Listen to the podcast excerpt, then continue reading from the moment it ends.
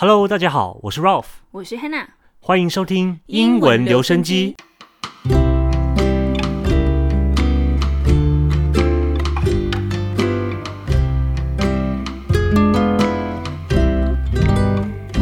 记得要追踪我们的频道，才不会错过任何的更新，并在节目底下留下你的评论或给五星好评哦。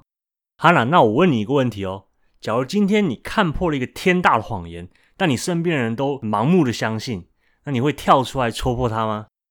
嗯，我觉得我应该是不会啊。嗯，你应该是在心中暗暗地说啊，你们这群蠢蛋啊！诶，我觉得那是你吧。好吧，就这样，就这样，就，我们跳过这个话题。那各位听众，快在下方的留言告诉我们，你会不会跳出来戳破这个谎言吧？那我们马上进入今天的听故事学英文喽。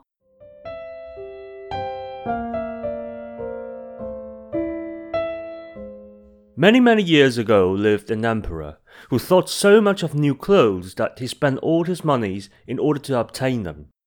His only ambition was to be always well dressed. He did not care for his soldiers, and the theatre did not amuse him. The only thing, in fact, he thought anything of was to drive out and show a new suit of clothes.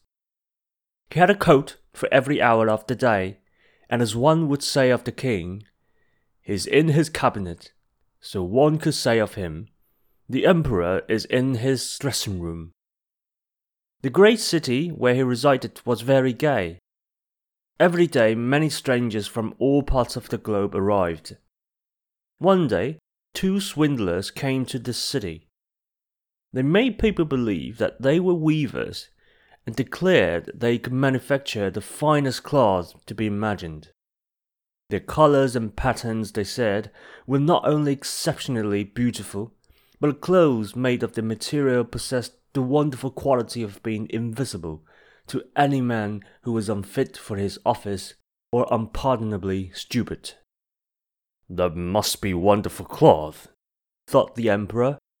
If I were to be dressed in a suit made of this cloth, I should be able to find out which man in my empire was unfit for their places and I could distinguish the clever from the stupid. I must have this cloth woven for me without delay. And he gave a large sum of money to the swindlers in advance that they should set to work without any loss of time. They set up two looms and pretended to be very hard at work, but they did nothing whatever on the looms. They asked for the finest silk and the most precious gold cloth all they got they did away with, and worked at the empty looms till late at night. I should very much like to know how they are getting on with the cloth, thought the emperor. But he felt rather uneasy when he remembered that he who was not fit for his office could not see it. Personally, he was of opinion that he had nothing to fear, yet he thought it advisable to send somebody else first to see how matters stood. Everybody in the town knew what a remarkable quality the stuff possessed, and all were anxious to see how bad or stupid their neighbors were. I shall send my honest old minister to the weavers, thought the emperor. He can judge best how the stuff looks, for he is intelligent and nobody understands his office better than he. The good old minister went into the room where the swindlers sat before the empty looms.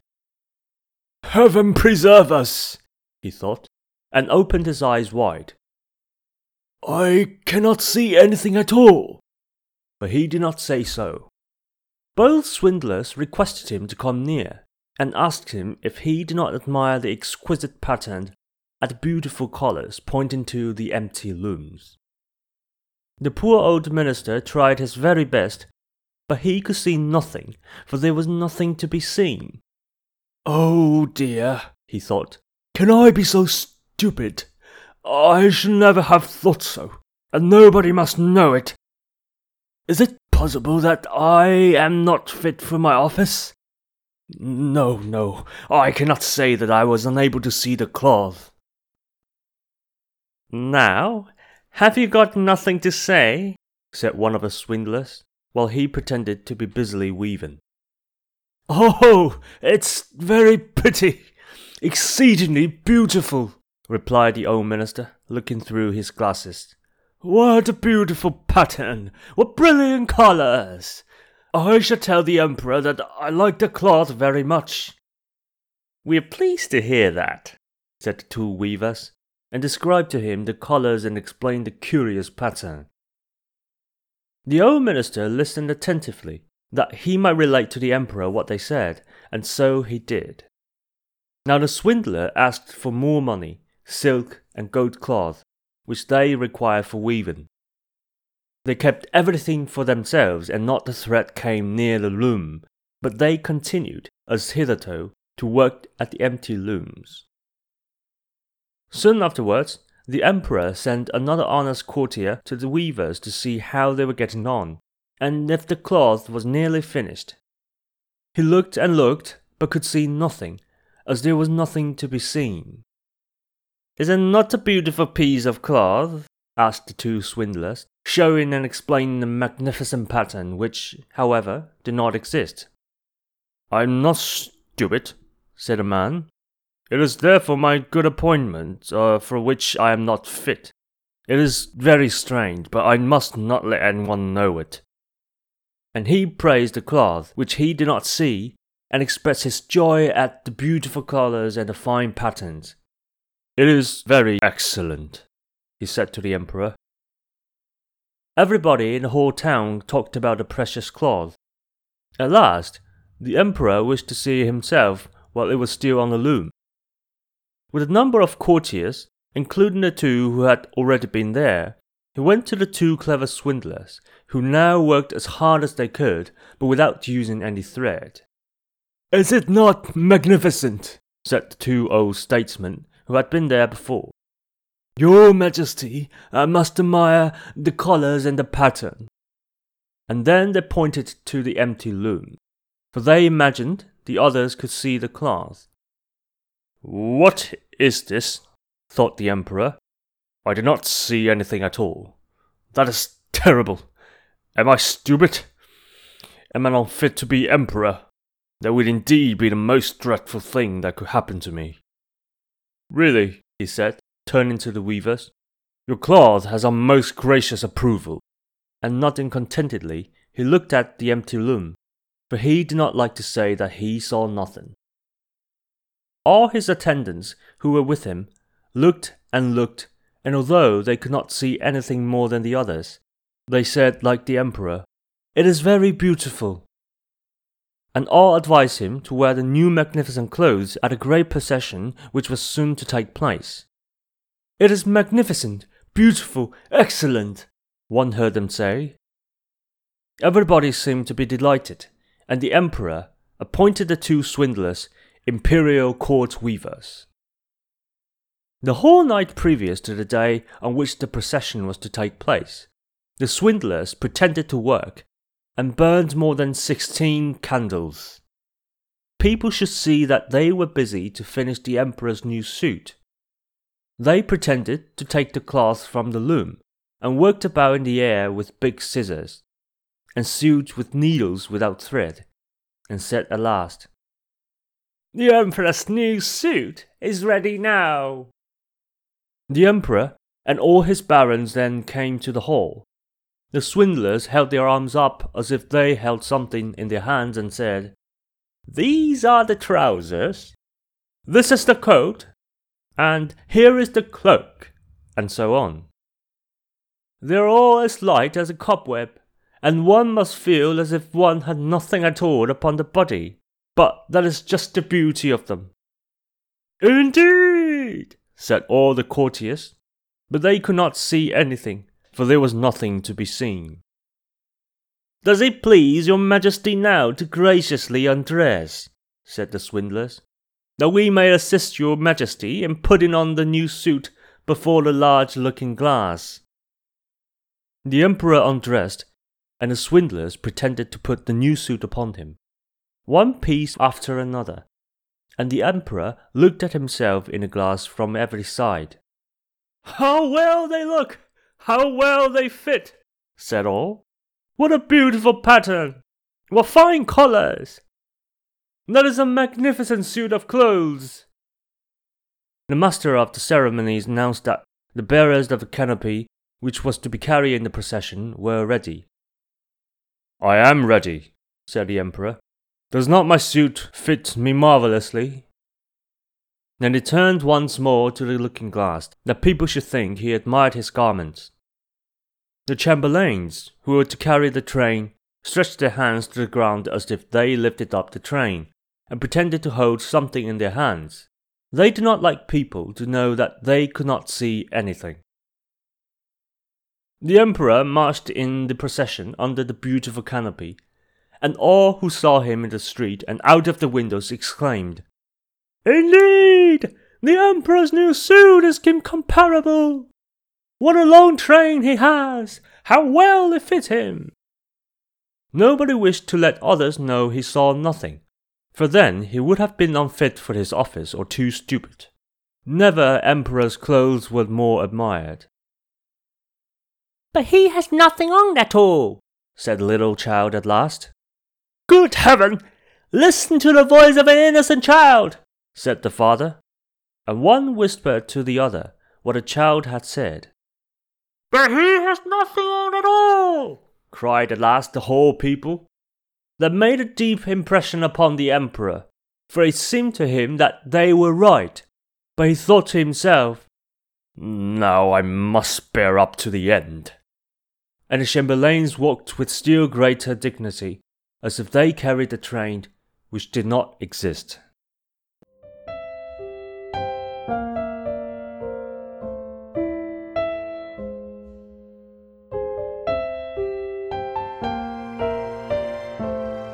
好的，那我们这则故事一共有十五个单字和片语，以下精选了其中的五个，那么另外十个记得在我们的官网故事原文深度解析去阅读哦。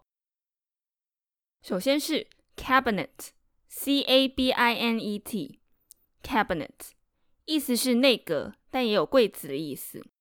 故事里用了一个同字意义梗，as one would say of a king，he is in his cabinet，so one could say of him。The emperor is in his dressing room。因为国王很喜欢穿华丽的衣服，所以众人都会说国王在他的内阁 （cabinet） 里面，就如同他在他的更衣室。 再来是 advisable，a d v i s a b l e，advisable 就是明智的、可取的意思。比如说，early booking is advisable during the holiday season。假期旺季期间提前预订票是非常明智的行为。第三个是 Heaven preserve us，Heaven H E A V E N 就是天堂的意思，Preserve P R E S E R V E 保护的意思。那 Heaven preserve us 就是我的老天呐，或是老天保佑的意思。当你内心不安于某件事情的时候，你可以说。Oh my gosh，或者是 Heaven preserve us，但这是一个比较古老的用法，现在就比较少人会用，但是非常的有趣。接下来是 canopy，C A N O P Y，canopy 就是古代皇帝出巡的时候，随从会要防止皇帝一直被晒太阳，那他就会抬着一个大棚子帮皇帝遮阳光，那这个棚子就是 canopy。最后一个是 incomparable。I N C O M P A R A B L E，incomparable，无可匹敌，或者是无法比较的意思。比如说，He gazed at the woman for her incomparable beauty。他盯着那个美若天仙的女人。OK，那这就是今天的单字啦。还有十个精选的单字和片语，以及一些深刻的分析，会在我们的官网上面，大家记得去阅读哦。嗯，这个故事我觉得有很多不合理的地方。就区区两个就诈骗的人啊，就可以糊弄全国人民吗？我感觉一开始国王马上相信他们的鬼话也是蛮可疑的。哦，对啊，就单单读这个故事的话，就会觉得啊，的确他们真的好天真、好蠢哦。可是如果你放到现实世界的这个场景当中的话，似乎就觉得。不会这么的不合理了。就诈欺师方面而言的话，他们必定会研究透了这个国王和他的臣子，甚至是这个整一个国家以及社会它的风气。那国王爱慕虚荣和面子，vanity，v a n i t y，vanity，那就是虚荣的意思。国王拉不下脸去承认他的错误，而他的臣子则是畏惧国王，甚至说是贪生怕死、贪恋名誉，所以不敢违逆到这个国王。而整一个社会风气的话，可能也是类似的气氛。所以只要运用这种话术的话，看不到衣服的人就是不适任或者是不聪明的人，这样的话就可以抓住所有人的把柄。我第一个想到的宫廷内应该是上下交相贼的概念，就是说皇上呢跟他的臣子就是彼此猜疑对方的心意和想法。那我觉得，当然这个这个诈欺师就是固然是很可恶，但是最错的呢，应该就是那个一开始国王派去查看进度的老臣，因为他不但没有如实以告，还欺骗国王说：“哦，我真的看到那件衣服，真的很智障，你知道吗？”对啊。那我觉得国王第一个就应该把他斩了，所以我认为这个故事当中，这个新衣呢，就是国王的新衣，不是工藤新衣哦。新衣呢，应该象征的是最初的谎言，然后指出国王没有穿衣服的那个小孩，则是用来对比出就大人们这种虚伪愚昧的这种态度。我觉得小朋友的指认真的是好裸露又好尴尬的这样的一个时刻。那我们用一句名人语录来抒发一下今天读完的心情。那就是 stupidity talks, vanity acts。这是法国的浪漫主义文学家 Victor Hugo 雨果所说的。愚蠢的人总是嚷嚷着种种不是，而虚荣的人总是无法抗拒各种吹捧诱惑。嗯，这个好像跟今天主题不太搭嘎，意思有有点不太一样啦。不过都是有抓到重点，就是虚荣跟这个愚昧这这两个关键。好了，那我们今天的节目就愉快的到这里就结束喽。喜欢我们节目的朋友，请追踪我们的脸书粉丝团和 Instagram，并分享节目给亲朋好友。还有，记得免费加入我们的官网会员，就可以查看这则故事更多的实用英文单字哦。另外，点击节目下方的赞助链接，支持我们继续创作出更多丰富的节目。我是 Hannah，我是 Ralph，那我们下周同一时间再见喽，拜拜，拜拜。